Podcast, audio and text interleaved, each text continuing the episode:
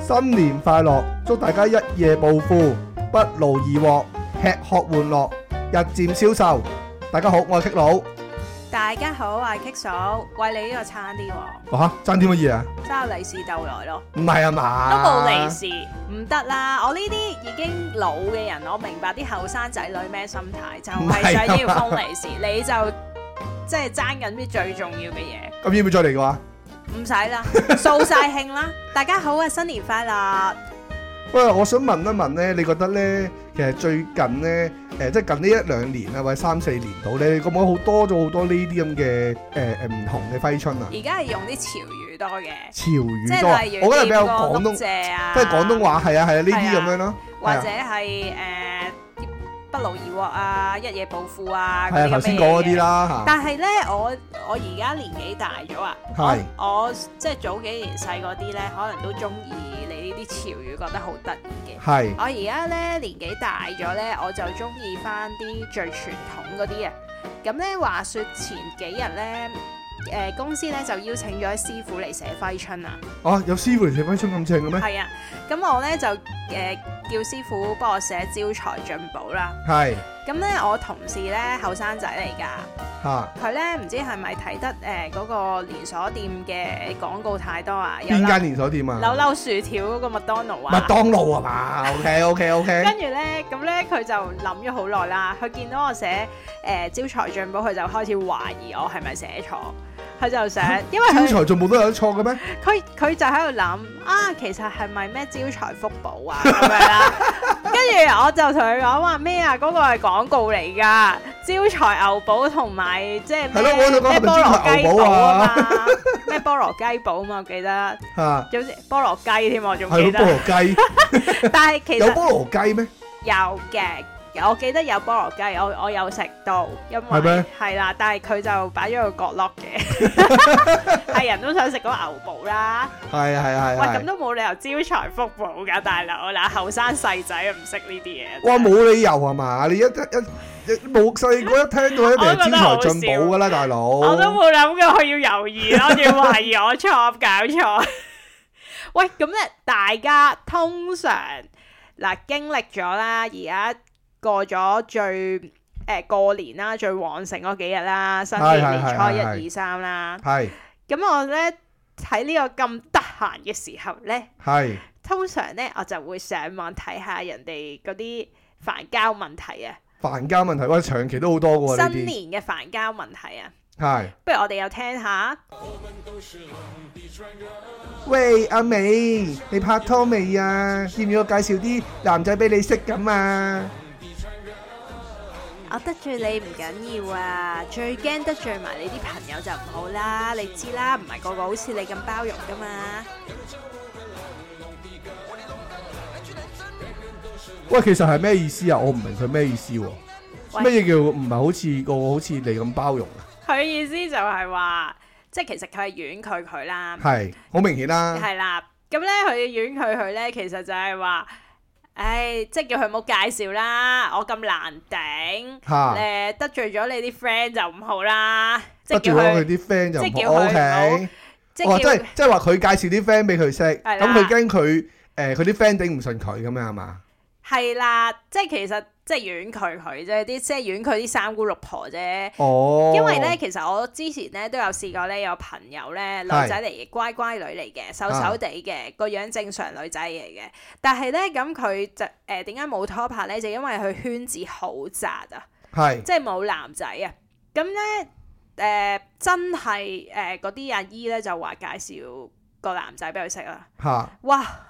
個男仔不得了，又佢不得了啊！真係好 c 好岩殘啊！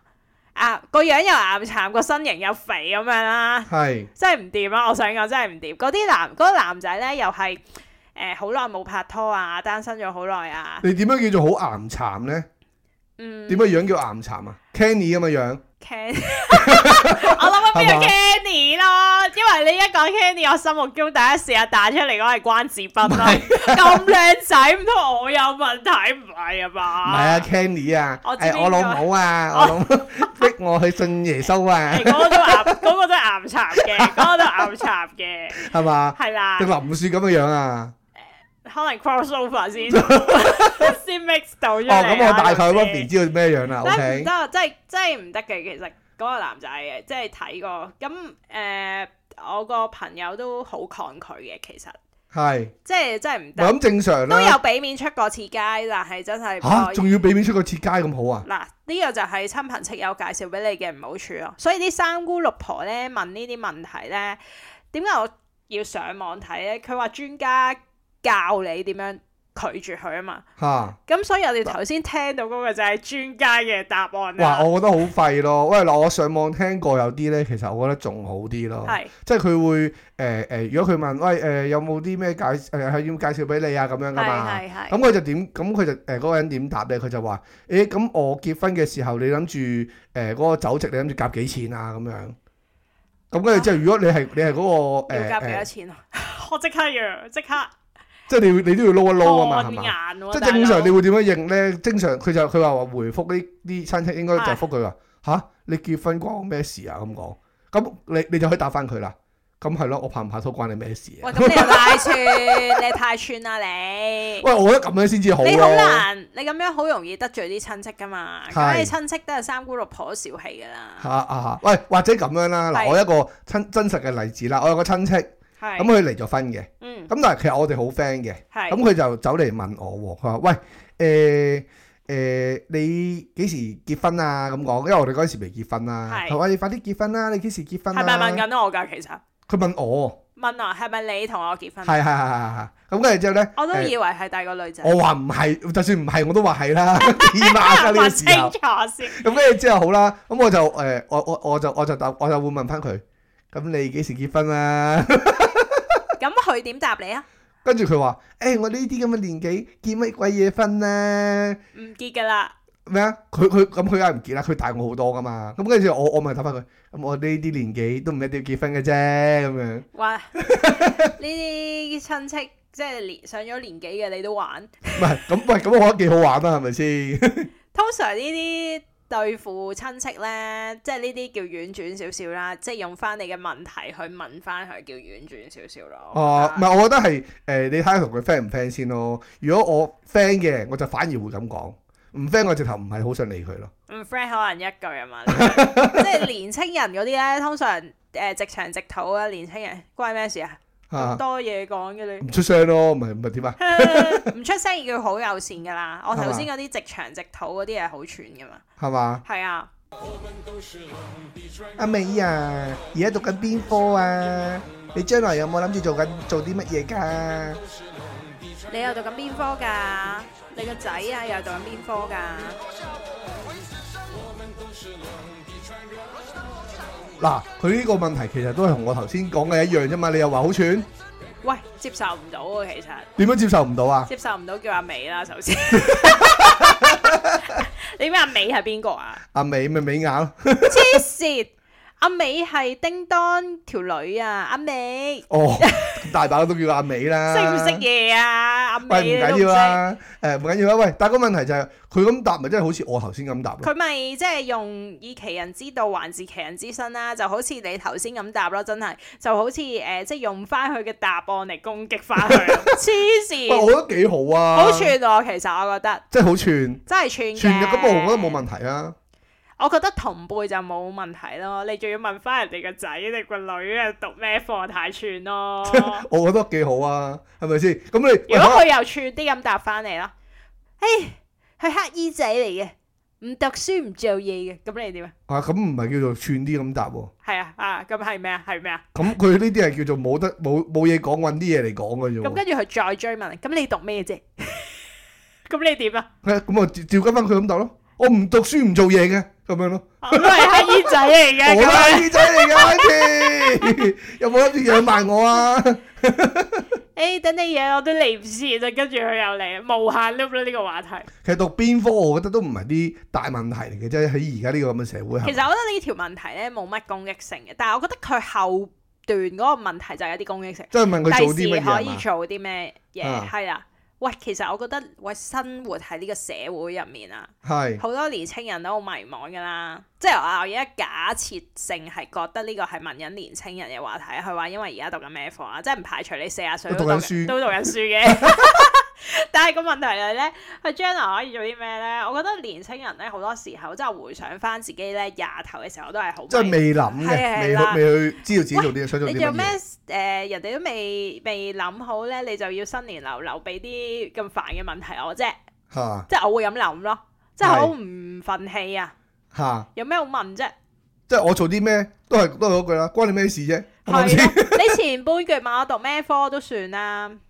我其實咧我都有個親身經歷啦，我都幾嬲嘅。係咁咧嗰個嗰件事咧就發生喺我自己身上，就係、我表哥問我啦。係佢咧走嚟問我咧話，誒、呃即係嗰陣時唔知我唔記得中四定中五啊，我唔記得咗。總之佢上嚟我屋企幫我整電腦，跟住咧佢就問我：啊，你俾你自己嘅樣幾多分啊？咁樣啦、嚇，跟住我話吓，咁樣啦、即都係係應我該反擊翻佢啊嘛。咁你又俾自己個樣幾多分啊？ 咁我嗰陣時細個啦， 啊十幾歲冇諗呢啲嘢啦。跟住咧，誒、佢就答我啊，即係我覺得你誒、OK 啊，咁但係你會唔會覺得自己誒、會嫁個好有錢嘅人啊，定點咁咁樣啦、佢咁樣同我講。跟住我話你講咩啊？我話冇諗過呢啲嘢喎。你十幾中學啫喎，係啊，係啦。你十啊幾歲你會諗呢啲嘢嘅咩？誒都可能諗下嘅個男仔嘅話，可能嫁個有錢 婆。我我我真係冇諗喎，認真講。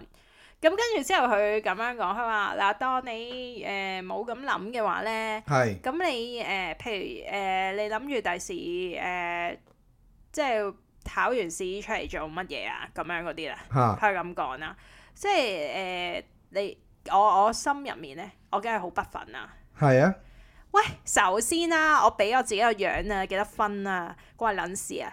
屌你老味啊！即係都係都係都係同一句，都係同都係想講同一句，關你咩事啫？啱唔啱先？喂，係啦，同埋你咁，我咁細個，你要同我講啲咁嘅説話嘅唔咩？係我，我覺得你其實同個中學生講呢啲又其實係有啲嘥氣嘅。同埋你係邊個啊？你邊 位啊？你上嚟整電腦嘅啫喎，你冷靜啲哥。先。 佢上嚟幫佢上嚟整電腦都係幫緊你嘅。佢幫 OK。緊我，你唔好整你心，我心 諗。喂，頭先你先講嘢要客氣啲、禮貌啲喎。但係唔係我嗰下真係 真係嬲啊！我有即係翻去同我阿媽講啊，即係我阿媽翻到屋企嘅時候，我同佢：喂，頭先同我講埋啲咁嘅嘢嘅，有冇搞錯啊？ 佢即係誒、呃喂，首先啦，冇諗過要誒、呃嫁個有錢佬啦，第一啊樣嘢啦，第二樣嘢，我將來點？我有冇問過？我要問過你啊，你邊位啊？係咩？我細個唔係咁樣嘅喎，因為我細個嘅時候咧，係個個都話我讀屎片噶嘛。 係咁我讀屎片咧，咁佢都話：，唉，都唔知你大個有啲咩好做啊， 係咁樣問咯。跟住，但係咁，但係個問題，我又覺得啊，係啊，我都唔知我做啲咩好。咁佢哋又冇逼我，就 O K 啦。但係我唔需要佢將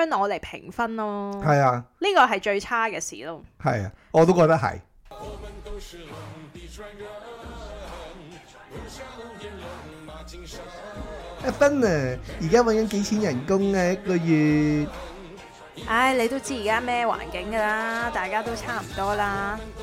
不過呢，我呢啲廢青唔使問阿媽攞錢咧，已經好好㗎啦。喂，點解叫阿芬嘅？阿美去咗邊啊？換咗話啦，已經走阿美，阿美走咗啦嘛，走阿美頭先俾人激嬲咗 啊，咗路，好似你咁俾人激嬲咗 走啊！咗路啦，阿美。喂，唔係啊，真係喂，人工其實上問嚟都有啲尷尬嘅喎。其實我覺得如果會問呢個問題嘅人呢，真係有啲病咯。咁又唔好咁講。 喂，你做咩問人揾幾多錢㗎？你咪黐線㗎！唔係咁，你有時候你可能同啲有啲朋友出去食飯，你都可能會問下噶嘛嗰。啲同輩咧，自己私底下即啊嚇係叫做叫做溝通啦。嚇，如果咧呢啲咧係叫做八卦咯，我覺得哦咁咁都係嘅，但係我我有成日都會有咁樣有一個諗有一個諗法嘅，其實即係咧嗱，你啊我哋而家年紀唔細啦，係你有冇諗過，如果誒、呃新年嘅時候，你要同啲誒小朋友去傾偈，你會用啲咩話題啊？要同小朋友傾偈，係啊，即即係係傾下普通閒偈啫嘛。咪近期即係新年咯鍾意啲新年嘅時候咯咩啊近期中意啲咩啊？中意咩明星啊？有咩睇咩節目啊？通常都講呢啲嘅喎，咁即係佢呢啲正路少少，我覺得唔呃係我明，即係我我意思話，可能佢答你誒嗰、個誒呃明星，咁其實你都唔識嘅喎。即係可能講個韓星出嚟，或者講個喂，而家而家好興泰國咁啊，開始興，係啱唔啱先？講個泰國誒咁樣咁咁樣咁得咁得膽咁樣，咁你 點會識佢叫咩名咧？係咁咪你先？咪你唔使識㗎，你話哦我我就中意揾光啊咁樣咯，你咪講翻呢啲咯，你唔需要識㗎喎其實。咁佢又唔識揾。光啊嘛，我有時同啲後生啲即係嗰啲同事仔咧傾下偈咧，佢講嗰啲嘢我都唔識㗎。嚇即係佢今日誒、呃譬如今日啦，個男仔同事同我講話喺誒之前喺中環見到某個韓國明星誒、係呃女仔嚟嘅，嗯嗱係佢而家講完我都唔記得叫咩名，跟住話誒好靚啊，跟住又話啊上網睇下，我都唔知邊個嚟嘅喎，其實咁你咪轉個話題話自己中意咩咪得咯，咁如果人哋問你幾千人工，咁你會點樣答啊？誒冇講啲衰嘢咧， 咁即係我會咁講咯。既然佢問啲咁尷尬嘅問題，我都要答得尷尬少少嘅，係咪？又因不為失咧，禮儀咁因樣。為咧，我我覺得係咁樣嘅。如果佢係咁樣問得嘅話咧，咁可能嗰個小朋友啦，我俗稱叫做啱嗯唔啱先？係即係可能佢係啱啱 grad 啊，或者可能係廿歲頭啊咁上下，你先會問呢啲咁嘅問題噶嘛，係啊係。咪先？咁好啦，我又想問多個問題，係問你啦，你覺得誒個、小朋友答你去揾幾多錢，你先覺得佢係多誒啊 O 誒誒係 OK 咧？因為你其實呢個問題咧係有一個係一個潛意有個潛台詞喺度㗎，係就係、你揾幾錢就代表你成唔成功啊嘛。其實你揾幾錢，可能佢都係我，跟住心入邊自己有個答案，我咁 樣，或者同自己小朋友比較咯，或者同自己小朋友比較咯 OK 哦真係 OK 嘅，都係嘅。我覺得嘅，喂，因為咧，我覺得你咁，其實你啱啱 grad 嘅話，你都係可能揾萬零兩萬嘅啫嘛，係啱唔啱先？咁你都唔會揾得好多又或啦者。誒再即係將嗰件事扭轉下一個局面，就話，唉，講咩揾幾多錢啦，中咗六合彩話俾你聽啦，總之嚇，唔使唉聲嘆氣嘅。轉你移嘅話你咪一嘢題，同佢講咯，我揾緊十幾萬一個月啊，舅父咁樣。或者同佢講啊，你封利是封幾多，我咪揾幾多 咯。咁誒咁呢個呢個幾好啊，呢個幾好啊，呢個。或者轉個方法講笑啫，跟住加翻 句講笑啫，講笑啫。下年再問過，下年再問我覺過，得呢一個真係幾唔錯。下年再問過，下年再問過。我们都是冷的传人，不笑也冷马精神。喂，阿姨，你幾時結婚啊？幾時生仔啊？分幾時結都得啦，最緊要有對象。如果有好消息啦，第一時間話俾你知。喂，我覺得咧呢個咧，我頭先已經解決咗呢個問題啦。又多已咗經條女嘅，點解？我頭先已經解決咗呢個問題啦，我已經係已經答咗佢，誒誒話可以同佢問翻佢啊嘛。可以啊誒，我我我我結婚嘅時候，咁你諗住誒幫手幾多做幾誒、包幾多圍啊嗰啲咁嘅嘢啊嘛，係係咪先？已經解決咗呢個問題，但係生仔點搞咧？生仔。喂，咁咧要用個科學啲嘅根據同佢講嘅。係首先要個卵子遇到嘅精子先可以生到，咁係如果佢哋相遇唔到咧，就永世都結合唔 到啦。 其實咧，我同我老公咧就結合咗啦，但係唔知點解個精子同個卵子相遇唔到，嚇要答到咁樣咩？咁咪夠科學啊嘛，等佢一頭霧水啊嘛，咁佢唔會一頭霧水，咁佢都佢都會明嘅嚇。佢會明明就好啦，咁樣。 即係如果佢真係明嘅話，咁、你唔係應該你唔係應該同佢咁講咩？誒誒係咯，誒、我都想生啊，你有冇啲咩偏方啊？問一問佢咯。但係其實我覺得佢咧前面嗰句咧話幾時結婚咧都有啲問題嘅。如果有啲人咧其實本身冇結婚嘅打算啦，又或者人哋誒、呃其中一方想結婚，咁啱處於一個狀態咧就係、另外一方唔想結婚。喂，咁你哋簡直喺人哋嘅傷口上面撒鹽 啊！喂，你講呢句都係廢話嚟嘅喎， 即係人哋可能冇諗住結婚或者冇諗住生小朋友都得噶嘛。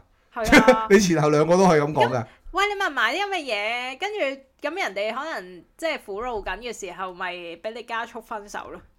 咁樣會加速分手嘅咩？我覺得 會咯，本身冇嘅，俾撩起咪有人交嗌咯，係咪先？哦咁，但係我會點答佢呢？係誒啱嘅，係時候嘅，有緣分嘅就結咗婚就會生咗仔噶啦，姑姐唔使咁八卦嘅。即係你都會會直接話佢八卦嘅。喂，佢俾句咁嘅嘢我聽，可能我嗰時心情好差，咪俾佢難受下咯黐孖嗰筋，啲叫咩啊？dạ 你初一我做十五啊嘛，睇下下一條問題有冇啲再堅啲嘅先。我们都是龙的传人，不下龙也龙马精神。賢仔咁耐冇見，好似又肥咗喎。係啊，好在我肥咗啫，如果唔係女朋友話唔要我㗎啦。我们都是龙的传人，跟着我们龙龙的歌。喂，肥咗都要俾佢問，肥咗喂有有冇人試過新年話你肥咗啊？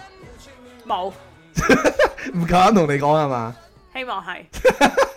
喂，新年即先刻空上 嚟，學生，新年先嚟講，真係心入面屌你，即係你明唔明啊？係。可唔可以冇咁掃興啊？可唔可以過咗新年先話我知啊？但係新年嘅時候，其實你你應該係，我覺得呢個係現在進行式嚟嘅咯。即係你啊新年完之後，通常都係肥咗噶嘛。喂，唔係㗎，點解你會咁諗嘅？吓？唔係嘅咩？咁你新年嘅時候，你會食多咗嘢噶嘛？因為有有你真係會食好多好肥嘅嘢，例如好似年糕啊、誒、蘿蔔糕啊、嗰啲乜糕蜜糕咁樣噶嘛。你食食好多糖啊、朱古力啊咁樣噶嘛。咁啊，可能有啲人就打麻雀啊，誒、咁你食宵夜咁樣咯，咁咪控制肥好多咯下。咪唔肥咯，即係唔好控制 下，唔好食控咁制唔到啊！ 唔好食咁多。我見你過呢個年嘅時候，你都冇乜點控制過。冇肥到，冇你都肥係到，咁食一定要咁講，冇肥到，冇肥到。過完年先話我知啊，唔該。即係過完年先同你講，先你先至面對呢個現實係 嘛？係啊，係嘛？咁唔係啊？點啊？你點答啊？誒、我呢啲我呢啲叫健碩啊！喂，呢啲腹肌嚟㗎咁啊，又周圍咁同哎人講啊，我有個 friend 講咗一個好好嘅答案出係嚟，點啊？佢就話：你知唔知我啲腹肌咧好寶貴㗎？係我唔好好咁保護佢，誒誒唔見咗咁點算啊？ 佢就咁樣答咯。定係話應該要講話誒？其實呢啲嘢咧唔可以成日 show 俾人睇㗎，睇得多會厭㗎。睇得多睇得多會蝕㗎。係啊，即係你咁講啦，應該係喂，頭先呢，我其實我哋一路講咁多呢啲呢，其實上都係關於啲誒、呃可能啲小朋友見到煩交問題係啦，煩交問題啦，見到見到啲長輩點樣噶嘛。喂，但係其實上呢，好多時候呢，你新年嘅時候呢，你會帶另一半去你屋企過年噶嘛？啊，誒、有時候仲見埋家長添，即我係第一次見嗱，老家實長講，老實講，我就未試過嘅，係。我真係未去過個女方屋企過年嘅。你有冇試過？即係你一定試過嚟我屋企過年啦，或者你之前有冇試過？你你其實當時嘅時候，你有冇啲乜嘢嘅誒誒誒諗過、度過會唔會好緊張咁樣呢？好緊張就會嘅，因係為你第一次見啊嘛，未必有係第一次見㗎，有好多時候係嗰啲誒大時大節呢，係一個即係特別日子順便介紹埋噶嘛，哦，即係可能哦，新年前食個團年飯先，係啦嗰啲咯，嗰團年啲飯會咁你唔係第一次見咯喎，去到新年嘅時候。唔係啊新新年順便介紹埋啊，第一次見啊，我就係話哦，咁喂，我又想問啦，因為咧成日上網啲人都會講咧，啲女人咧咪好多嘢諗噶嘛。係咁你去你去第一次同人哋誒、呃即係你當誒、呃、團年飯又好啦，係新年又好啦，你去誒同、人着衫，你你你去到嘅時候咧，你着衫咧，你會唔會有啲乜嘢諗過度過先至着噶？即係見面嘅時候，係，即係你你第一次去見家長啊，你會唔會諗啊？誒、我應該點樣着啊？應該要點樣做啊？咁樣我就冇嘅。我嚇平時咁 casual，我都係一貫我咁 casual 嘅作風啊啦。即係你唔會特，即係你唔會特登誒、呃、覺得誒、呃我應該俾個，因為成日都講啊嘛，第一個印象好緊要啊㗎嘛。其實我唔會悉心打扮嗰啲人嚟㗎。係最緊要舒，即係自己出街感覺良好同舒適啦。咁但係我都會記得要化翻個妝咁 樣咯，就係咁樣。化妝係咪好基本啊？其實我我而家可以唔化咯，我覺得。而家咁梗係可以唔但化係啦。第一次見面，即係見家長覺得要化咯。 O K，你而家講呢啲係係咪嗰啲拜年見家長嘅？唔係啊，即係我就係想咁講咯，即係你你可能有啲喜慶嘅嘅時候，你係見到即係你第一次見家長啊嘅時候，你會唔會有啲特別嘅打扮啊？即係會誒、呃考慮呢啲咁嘅嘢咧？嗱，我如果我換轉個角度去咁講啊，如果嗰個係農曆新年，你譬如平時農曆新年，你會唔會都係注重會着翻啲好好好喜慶啊、啲紅色衫啊嗰啲咁樣噶？我就唔會嘅，你唔會嘅，即係你都係求其嘅。係啊，咁如果你嗰、藍色我都着得出嘅， 個咁如果嗰個新年嘅時候，你係去見誒誒個男仔嘅呃誒嗰個屋企人咧，咁、嗯你會唔會都係着翻啲喜慶啲嘅咧？唔會咯。唔會㗎。我唔會，我唔注重呢啲嘢嘛。我希望佢都習慣我唔注重呢啲嘢。即係你都覺得冇乜所謂啦。係啦，我都係嘛覺得冇乜所謂。如果你俾着我咧，啊，但係會着得樸素少少，我諗我都會着翻啲紅色嘅，因為可能我個人比較傳統啲啊。嚇親人咁樣。嚇、喂，咁啦，如果你唔係，如果除咗你話着衫啦，即係着衫你都係好 casual 啊嘛，嗯係咪先？咁你會買咩上去啊？買咩？買兩梳蕉。 講笑啫，講笑。哇，真係好好笑！啊！即係去拜年啦，你而家，因為我哋而家講緊新年啊嘛。係啦，嗱，換住拜嗱，年嘅時候，我咁講啊，我就會點樣咧？嗱，係我以前咧就買咩俾外父外母咧，咁咧我以前就識人去買嗰啲叫做誒、呃啊個魚個肚叫咩話？魚肚，哇！你廢話，魚嘅啊魚個肚係乜嘢？魚肚，哇！花好叻啊！膠，花係膠，花膠。咁咧，我識人咧係誒嗰個叫做喺大澳嗰度誒誒住嘅。係 OK，咁佢屋企人喺大澳嗰度住，佢就自己屋企咧就整花膠嘅。係咁所以咧，佢就可以買到啲好平嘅花膠。係咁咧，我通常我就會同佢講，哦，你可能幫我買個呃誒一千至千五蚊度嘅花膠啦，咁樣。係咁可能嗰個花膠咧個價值咧就可能大概係兩千至三千蚊㗎啦，係即係佢會俾到啲咁嘅質素俾我哋嘅。係 OK，咁我就誒誒話，咁、總之你見到邊個靚你就幫我攞啦，咁我就通常就就買嗰啲俾阿外父外母嘅，係。即係我自己會咁樣嘅。咁誒呢啲嘅話，你會做啲乜嘢咧？如果你去你去誒呃誒誒誒咁我送唔禮會買花膠啦，嚇，好少聽女仔話買花膠噶嘛。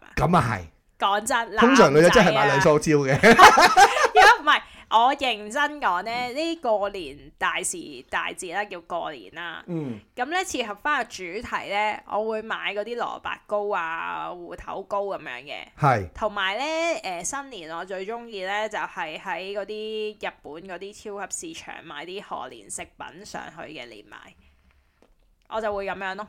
嗱，我我講兩個好極端好極端嘅例子俾你聽，係咁啊誒分別係我兩個 friend 嚟嘅。係係係我一個 friend 咧就每一次咧，誒、即係嗰陣時佢拍緊拖啦，係未結婚啦，咁我諗都成誒、六七八年咁上下啦，咁我唔記得咗幾耐啦，Wuffy 係咁樣啦，每年咧啊，佢話因為咧個女家咧相對係比較富裕啲嘅，係咁咧佢每一年嘅新年啦，佢都會誒、買一扎嘢上去嘅，咁最少都大概最少都我諗誒萬五蚊 under 萬五蚊，係一萬至萬五蚊咁上下，咁誒、大手筆，差唔多啦咁上下啦。咁呢個就係其中一個例子啦係。咁佢會買好多嗰啲誒咩啊嗰嗰啲叫冬蟲草啊，嗯，又買啲誒頭先乾我瑤柱嗰啲啦誒乾瑤柱啊、冬菇啊、係花膠啊呢啲咁嘅嘢啦，係一包心刺肚啊，懟晒上去嘅。係咁佢就係話就唔想俾個女家睇佢唔起，你係點睇先？佢自己心理自我感覺良好啫喎，佢點知人哋睇唔睇得起佢啫？人哋喂人哋阿媽唔會講喺出面噶嘛，人哋阿媽唔會，即係如果我係個阿媽，我係係我係係個阿媽，唔會講佢出面咧。啊！哇！阿女，哎，男朋友仔咁孤 寒啊，真唔會咁講，咁唔會令你難堪噶。如果佢係啊嗱，我想講，如果人哋阿爸媽咧，係真係要用口述咁樣講咧，咁個阿嫲阿爸媽都做得好核突噶啦。嚇，講 真，唔係嗱就咁樣嘅。咁咧個朋友咧嗰個誒結果係點樣咧？就咧佢係因為開頭嘅時候咧，因為佢可能嗰時做得太好啦唔，係佢年紀仲細，係頭嗰一兩年而咧家後悔啦，就冇乜點送嘢去嘅。係咁誒嗰個即係而家個外父外母啦，係就其實都唔係好特別去騷佢嘅，吓，係啊，即即係做係唔係唔理佢。嗱，所以今次唔攻係唔勢理佢一定得嘅，唔係唔理佢，只不過係即係佢開頭嘅時候佢冇買咁多嘢啊。佢開頭淨係可能都係可能好似你咁，我唔知佢送咩啊，可能當我送係佢都係送我蘿蔔糕咁樣啦嚇，我唔係記得咗佢送咩啦。咁誒、呃去到佢第二誒、呃、過咗一兩年之後咧，佢就發覺唔得喎，點咧？咁佢就開始送呢啲啦。點樣唔頭得先咁呢？講就送萬幾兩萬蚊嗰即啲咁係嘅覺得嘢唔啦。掃佢，所以唔得。誒、類似點啩。解咁咁好冷啦，淡嘅 uncle auntie？好啦，誒、送完之後嘅話咧，嗰、個、呃、即係嗰個外父外母啦，即係而家外父外母啦。就係開始咧就係咁同佢講嘢啦，即哇係咁會現會實啊 close 好多。咁現實啊， 誒嗱，我唔可以講，我唔可以淨係講話佢現實嘅。係你始終如果你係個嫁，即係你係嗰個父母，你都會覺得哇，咁其實上佢養唔養得起我個女㗎咁樣。養唔起㗎，收埋個女咯，韞住佢咯。唔係，即係我我都會咁樣去擔心呢啲咁嘅嘢噶嘛。咁誒、你話個嗰個外父母，但係佢喂佢嗰持續送咗幾年之後，咁佢都結到婚啦，修成正果啦，都係件好事啊。係咪咁人先哋個你個朋友係男仔嚟噶嘛？係咁啊，你個男仔朋友可能個阿爸，即係可能我要成日追求呢啲公唔公平嗰啲咁嘅嘢咧。咁可能人哋咁阿爸阿媽，實人冇哋得阿公平嘅我想喎。講個男仔個阿爸阿媽可能都心諗：哇，你養唔養得起我個仔嘅？你服侍得我個仔真係唔周到㗎。可能人哋喂人哋阿爸阿媽可能都咁諗㗎喎。哇，你買咩過嚟嘅？咁樣你明唔明啊？係有時啲嘢相對㗎嘛。你覺得你養唔起我個女，咁人哋都可能覺得你養唔起我個仔，嚇即係咁講啊。 ，OK，咁我又換轉另外一個例子啦。咁係都係我一個所以 friend 咧，我成日覺得咧，唔好嚇即係大家咧作為嗰啲家長啊。係唔好俾咁多面色人睇，有時咧可能你嘅小朋友咧就係受翻嗰一個嚟㗎 啦，你明唔明？真係㗎嘛，係咪先？係有時係咁啊樣㗎唔嘛，係？咁我個 friend 佢講咗句説話，我覺得啱聽嘅。係點啊？即係佢話：喂，我一年我買呢啲咁嘅啊嘢，當我加埋嗰啲咩月餅啊、剩啊嗰啲咁嘅嘢，咁我可能一年都係使兩萬蚊，啱唔啱先？咁我使兩萬蚊，我唔使睇人面色喎。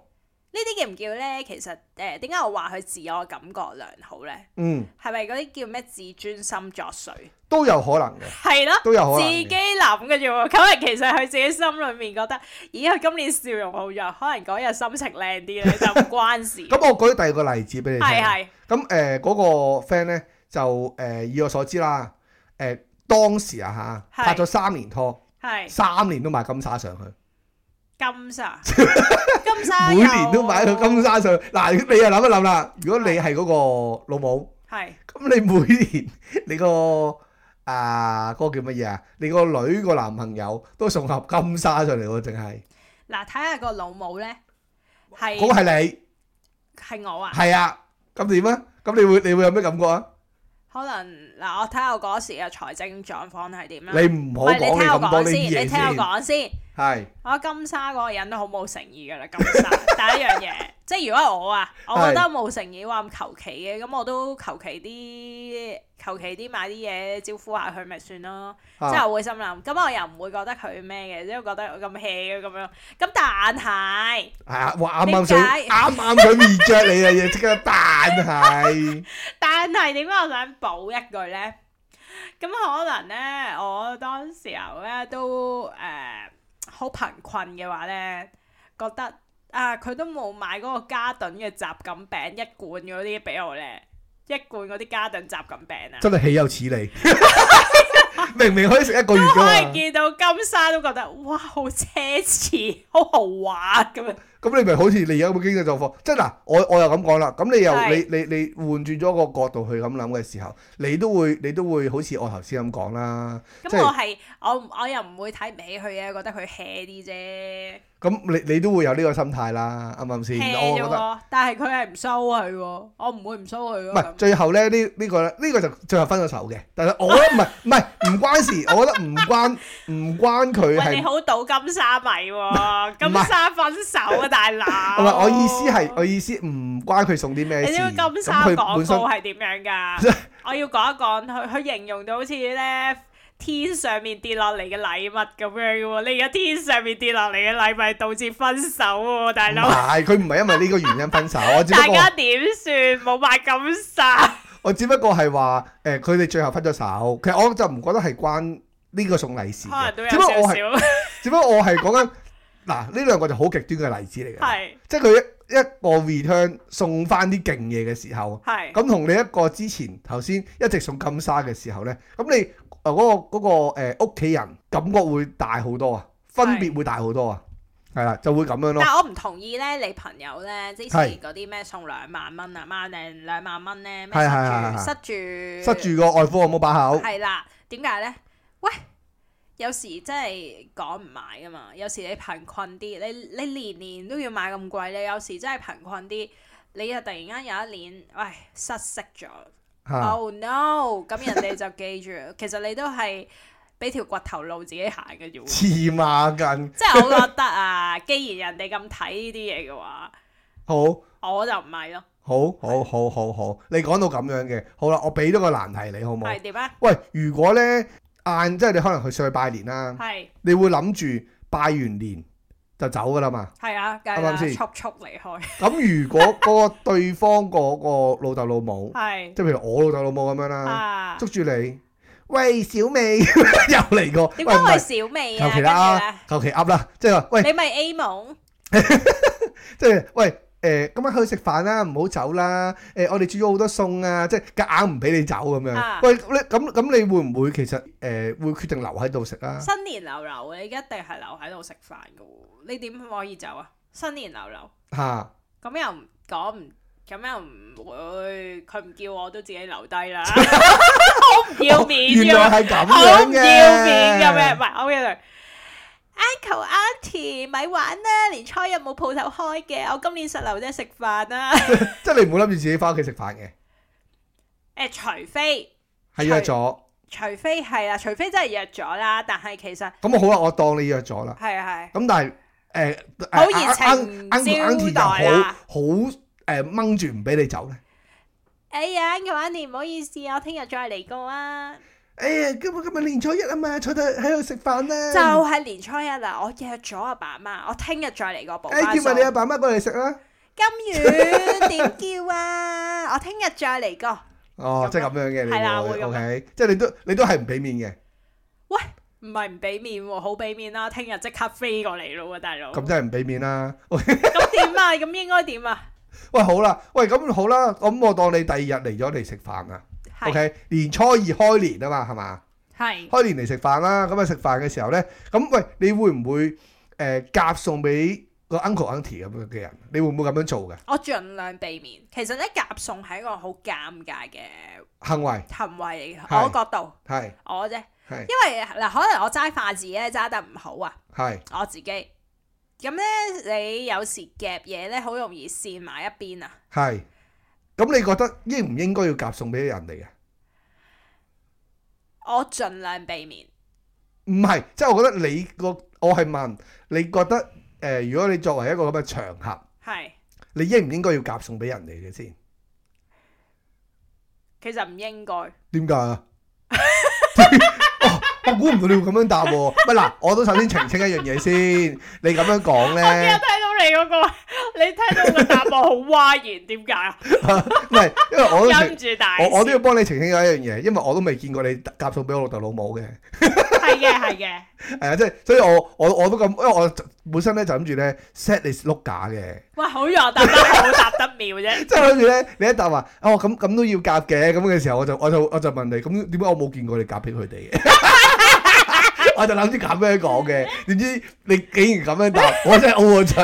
殺你啊，措手不及啊！ 好，你答埋先，點解你覺得唔唔好咧？我其實咧，我就會睇情況行動嘅人嚟嘅。嚇咁我想解釋下點解我冇夾送俾奶奶同老爺先，嚇。因為我都唔見其他人有夾俾。吓、但係你喂嗱，我換住咁講啊，我同阿外夫外母食飯咧，我都夾嘢俾佢食嘅喎。 唉，你夾我先夾㗎，你留意下，我平時係唔會夾㗎。即係你啊，你夾俾你阿爸阿媽係啊，係咩？你留意下，你哋夾我先開始夾㗎。我咧成日我嗱，其實我真係遇到棘位嘅，就係、即係夾餸有時夾到尷尬咧，會即係例如啦，即係我我係舉覺得個例子，舉個例子。係譬如上次咁樣啦，咁咧我哋打邊爐咧，好中意誒，有時落啲水友食下咁樣。咁咧我就誒、呃有一次好心啊，好心嘅，諗下落個好水，心一早放開我，落個水，落個水友俾阿姐夫食，係跟住佢咬開，喂唔熟嘅，哇有啲咁嘅事情發生，我唔知喎、跟住我即刻好尷尬，嗱即係佢講笑，真係唔熟嘅，其實真係唔熟嘅，哈哈咁我但係我自己食咗，我冇嘢咯，由佢咯。 OK 咁樣啫。咁啦唔跟住係我我反而我覺得咧最容易尷尬係同乜嘢埋咧？會跌啊，你係驚嗰一個人咧唔食嗰樣嘢，係咯，即係譬如我當當係喂我可能我夾個牛肉俾佢咁係啊樣，係啊，哦原來佢唔食牛嘅，係我啊覺得最尷尬係又呢係一樣嘢嘅啫尷。嘅，咁但係我覺得係應該要夾嘅，即係你通常都係新年都係會夾嚿嘢食俾人哋嘅。誒食個發財好事先，發我發就少財啲財啊夾嘢咁俾樣。人嘅，咩啊我自己少啲夾嘢俾人嘅，哦，OK。真係嘅。咁喂，咁你有冇話誒？你去到人哋屋企嘅時候，好注意自己啲談吐嘅。都 注意嘅，注意嘅。你見我好少去人哋屋企講粗口嘅，我我認真講嘅，我認真講嘅，即係你話大家同輩就會啦好，啊，我而家我而家即時考你，誒、係派利是，誒、阿阿美 又話阿美，阿美啊 嘛，A 夢點啊？A 阿夢美祝你誒恭喜發財，誒誒誒青春常駐咁樣啦啊，咁你會點講？身體健康，龍馬精神咁咯，吓咁行啊？係啊，哦，咁樣咁唔係嘅啊點講啊？嚇，唔係通常我因為我自己啦，係我通常咧我對住啲人講呢啲嘅公祝説話咧，係我都係一定係嗰啲唔係啲正路嘢嘅，即因係為我一係嚟咧嚟去去已經學咗幾句嘅啫喎即。係唔係好悶咯？我成日係啊講嗰好悶啲㗎嘛，即係咁呢一定係讚人哋越嚟越靚啊，誒誒食極唔肥啊，一定係呢啲咁樣噶嘛。我就冇。嗯嘅，冇嘅，佢話我覺得好悶啊，你咁樣，我好悶噶。啊真係唔得，我嘅同啲同事都係講新扣分年嘅，扣分新年快樂，身體健康咁樣， 萬事如意講三句 完，係嘛？真嘅真嘅，我對住我老細都咁講嘅。哦咁樣嘅咩？背咗一套就冇寫，呢啲又唔會得罪人。 講真呢啲又悶㗎啦，但係但係你有冇你有冇試過上人哋屋企咧遇到嗰啲刁鑽問題，即係好似頭先嗰啲咁樣啊？實有啦。你誒整個最最難嘅嚟聽下先，最刁嘅嚟聽下其先。實我覺得最難就係頭先問嗰啲話，第時諗住做咩？唔係，即係我而家係講緊啦，你你而家唔係小朋友啦，係你而家咧就去咗你男朋友屋企拜年啦。係你有遇過啲最最刁鑽嘅問題？你明唔明我講乜嘢㗎？去咗，你我聽得明唔啊哦明而啊我以為家你新年仲流流都要係咪要我幫你開年嚟徘㗎徊喺跟在之前嗰啲問題度嘛，我以為有冇問過嗰啲問題。 ？OK，咁你一嗱而家再嚟個啦。咁你話俾我聽，你有冇你有冇啲作咁嘅刁鑽問題啊？即係刁住問題啊！我最刁住嘅問題就係、誒、通常食到好飽啦，係咁奶奶都仲喺度繼續夾嘢俾你食。呢 啲就係我新年嘅困難，已經食到奶奶真係食唔落啦咁樣咯。哦，呢個係我新年入面最刁鑽嘅問題，呢黐孖筋咁呢個唔係一個問題嚟 咯，個梗係問題啦！你呢哋個做係咩停晒手？呢個係一個物理攻擊嚟嘅。食極都唔唔誒嗰隻碗都仲有嘅，食極都未完嘅，呢個係最擔心嘅。係啊，喂，咁其實就我哋誒、呃即係新年啦，其實大家都開開心心啦，即係唔唔唔好話一定有陣時呢啲問題咧，我自己個人覺得啊嚇，其實上都係我覺得係啲長輩，即係我哋嘅上一代啦係，其實唔係好識同而家新嘅小朋友去溝通。係啊，啱啊，唔係好識去揾啲咩問題，唔好似你你頭先咁講，啊你而家聽緊咩歌手啊？誒、有有誒、做緊啲乜係啊嘢？唔識咁樣咁講，所以佢哋就會去，其實佢哋就係以呢個方式去關心你哋，呢個係我嘅呢諗個法嚟最嘅。現實嘅方式。係啦，係啦，關心係啦。咁但係咧，好多嘅年青人就會聽落呢啲咧，就會覺得唔啱聽。係啊，所以呢一個就係大家嘅溝通上面，即係簡單啲代溝。哦，係啊，啱。所以我覺得係即係你應該去體諒下嗰啲嘅長輩啦。咁長輩嘅話就最好就唔好講咁樣多呢啲廢話啦。即係我覺得係咁樣咯。咪攻擊翻佢咯，學學你話但齋，係我覺得係嬉笑咁去去去攻擊佢，咁咪係啊咁咪大家開心咯，係咪唔係先？冇禮貌嗰啲啊，係啦，唔係係啦，冇係啦，係禮貌啦嗰啲啊。喂，咁我哋再一次啦，恭祝大家啦，恭喜發財啦，新年咩啊？身體健康咯，利哇！是又到來係呢咯，啲咁樣， 我要學我兒生仔咁，再接再厲，係完全唔明佢講咩㗎。 好，下個禮拜再見，再見，拜拜。拜拜。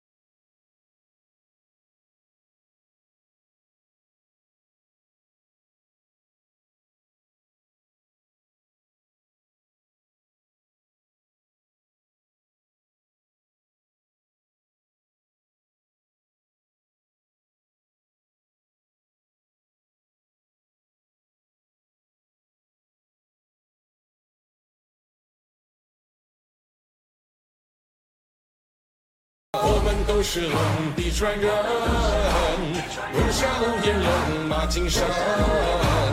人人都是冷的传人，一辈子的祖国人。脱下我不为此生，我们都是冷的传人，若是当我去哪无龙有根，着我们冷冷的根。我的龙根难去难伸，人人都是冷的传人，我的吉祥写出龙恩，五千年来永远的神。我们的 S 永远的神。